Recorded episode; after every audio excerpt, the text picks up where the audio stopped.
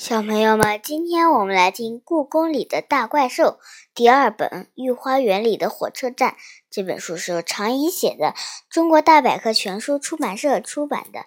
今天我们来听第三章《贪吃的剑神》。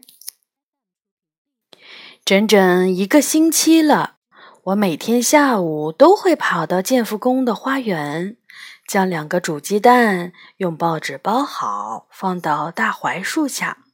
我从来不知道杨永乐是什么时候取走鸡蛋的，只是第二天我去那里的时候，会看到大槐树上贴着一张小字条，上面写着“收到鸡蛋”。直到星期五那天，我发现了两张字条，一张写的是“收到鸡蛋”，另一张写的是。今晚八点，树下见。明亮的夏天，连黄昏都变长了。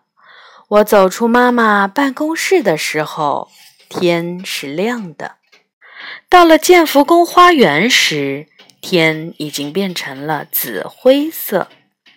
大槐树下，杨永乐正盘着腿坐在地上，他闭着眼睛。似乎在冥想，我轻手轻脚地走到他的身边，没敢出声。过了一小会儿，他睁开眼睛站了起来，看到我后，居然一点儿也不惊讶。我注意到他的裤子居然没有沾上泥土。坐在地上不冷吗？我问他，他没回答我的问题。我希望你这个星期每天早上都完成了沉思的任务了。当然，为了每天早上都能按照他的要求沉思十分钟，我这个星期每天都提前了十五分钟起床。下星期你的任务是读这本书。说着，他从刚才坐的地方捡起一本书。原来他刚才就坐在这本书上面。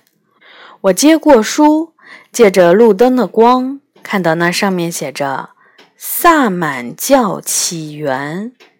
这可真是本大部头的书，比新华字典还要厚。你给我带的食物也要换成饼干，什么味道的饼干都可以，但是每天都要不一样。杨永乐接着说：“我点点头，好吧。”杨永乐满意的笑了一下。其实他笑起来还挺好看的，但是我很少看见他笑。他总是绷着脸，一副特别严肃的样子，就像就像个萨满巫师。果然，不过是轻轻笑了一下，随后。杨永乐的表情就变得严肃起来。我今天找你来，不光是布置你下星期的任务。他说：“明天还有一件特别重要的事情，对你能不能成为萨满巫师非常重要。”什么事情？我一下子紧张起来，心跳都加速了。他凑到我身边，压低了声音说：“祭祀。”祭祀，我皱起眉头，就是祭祀神灵。杨永乐说：“祭祀什么神灵呢？”我更好奇了。杨永乐摇了摇头：“这个你现在不需要知道，你只要为神灵们准备祭品就可以了。”祭品，我听到这个词，身上的汗毛都竖了起来。我听奶奶讲过祭祀河神的故事，而祭品就是年轻的女孩。杨永乐不会想把我当做祭品吧？我连着向后退了几步。是是什么什么祭品？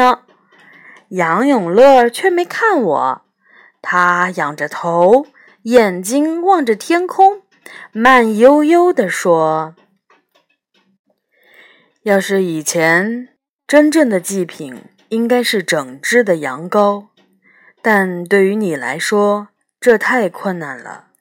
所以你就尽可能多带些好吃的东西就行了。”我愣了一下，疑惑地问道：“只是带些好吃的东西？”杨永乐点点头，很快补充道：“当然，种类和数量都不能太少。要是不够神灵们吃，可就糟糕了。”我松了一口气。但是神灵们都喜欢吃什么呢？我问。肉啊，水果啊，甜食啊，只要是你觉得好吃的，神灵都会喜欢。杨永乐说：“对了，你家里有没有酒？”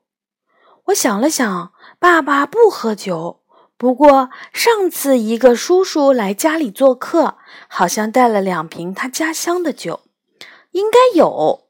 嗯。祭祀的时候，酒最重要了。杨永乐强调。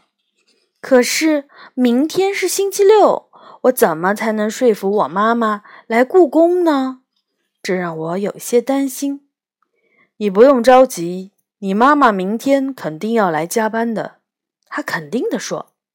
真的吗？我睁大了眼睛。难道杨永乐会用巫术让妈妈来加班？当然，萨满巫师从来不会瞎说。星期六的下午，我睡午觉还没有醒，就被妈妈从被窝里叫了起来。妈妈今天要加班，你到我的办公室去写作业吧。她说：“哇！”我差点儿跳了起来。别说杨永乐还真是神了，我立即手脚并用地忙活起来。昨天妈妈刚去超市采购过，家里有不少好吃的：桃子、烧鸡、吐司面包、酸奶、白酒。我把它们都放进了妈妈买菜时用的小推车里。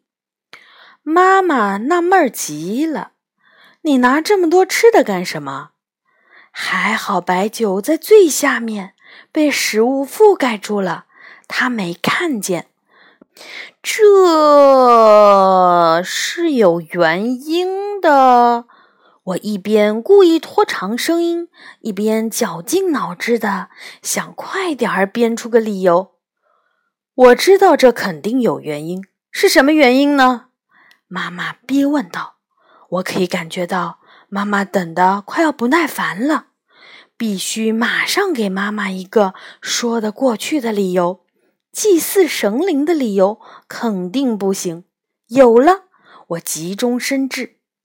是这样，我交了一个新朋友。我回答：“新朋友在学校吗？不是，是在故宫里。”这个时候，我只能把杨永乐的事情说出来了。故宫里，妈妈更奇怪了。游客吗？不是。他是被他舅舅带进故宫的，他舅舅也在故宫里工作。他是男孩还是女孩？他舅舅叫什么名字？妈妈的问题越来越多，我深吸了一口气，平静了一点儿，才回答：他是个男孩，年龄和我差不多。他的父母离婚后，谁也不要他，他只能跟着他的舅舅生活。但是他舅舅叫什么，我还不知道。不过今天见到他，我可以问问他。他是孤儿吗？妈妈的语气缓和下来。妈妈是个善良的人，平时连小虫子都不肯伤害。我点点头，算是吧。虽然他爸爸妈妈还活着，但是他还是和孤儿差不多。你这些食物是带给他的？嗯，他看起来挺瘦的，比我还瘦。我想他需要补充营养。我觉得这应该不算是骗人。好吧，看来他舅舅舅妈不太负责。妈妈叹了口气。如果再碰到他，你可以带他和我们一起吃饭。没问题。妈妈站起来。又拿了两盒巧克力派，放进了推车。我希望他能找到冰箱保存这些食物。现在天气热，这些东西没多久就会变质的。他说：“它呃很能吃。”我结结巴巴地说。妈妈看了我一眼。他叫什么名字？他叫杨永乐。我带着满满一小推车的食物，在夏末的黄昏中来到坤宁宫的大门前。东西重，又没吃晚餐，我的肚子饿得咕咕直叫。站在坤宁宫高高的台阶上，我只能看到安静又空旷的前院和洁白的白玉围栏。别说人了，连一只猫、一只鸟的影子都看不到。约的地方是这里吧？我心里有点打鼓。就在我正怀疑自己是不是记错了地方的时候，身后却传来了咔啦咔啦的声音。我被吓了一大跳，转过身去看，只见坤宁宫的大门被打开了。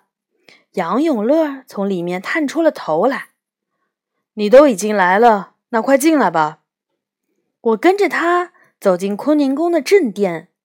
大殿的地毯上摆着一盏小小的电灯，它照亮了皇后的宝座和旁边的神台。你是怎么进来的？我奇怪极了。坤宁宫的大门一直都是锁着的，即便是白天。游客也只能透过玻璃窗欣赏里面的展品。没有一扇门能挡得住萨满巫师。杨永乐得意地说：“尤其是坤宁宫。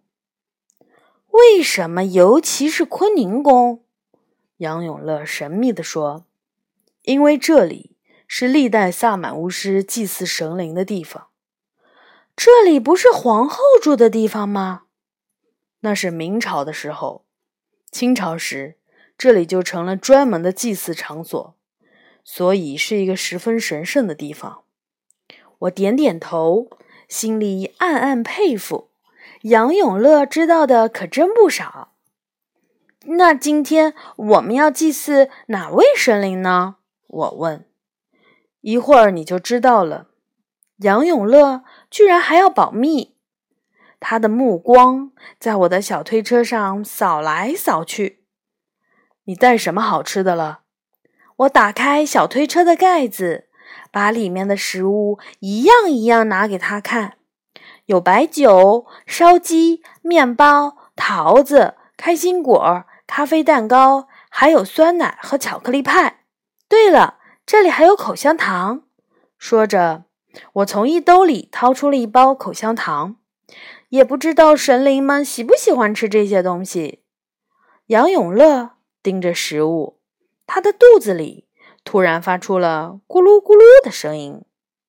小朋友们，今天我们就讲到这里，明天我们继续讲这一章。小朋友们晚安。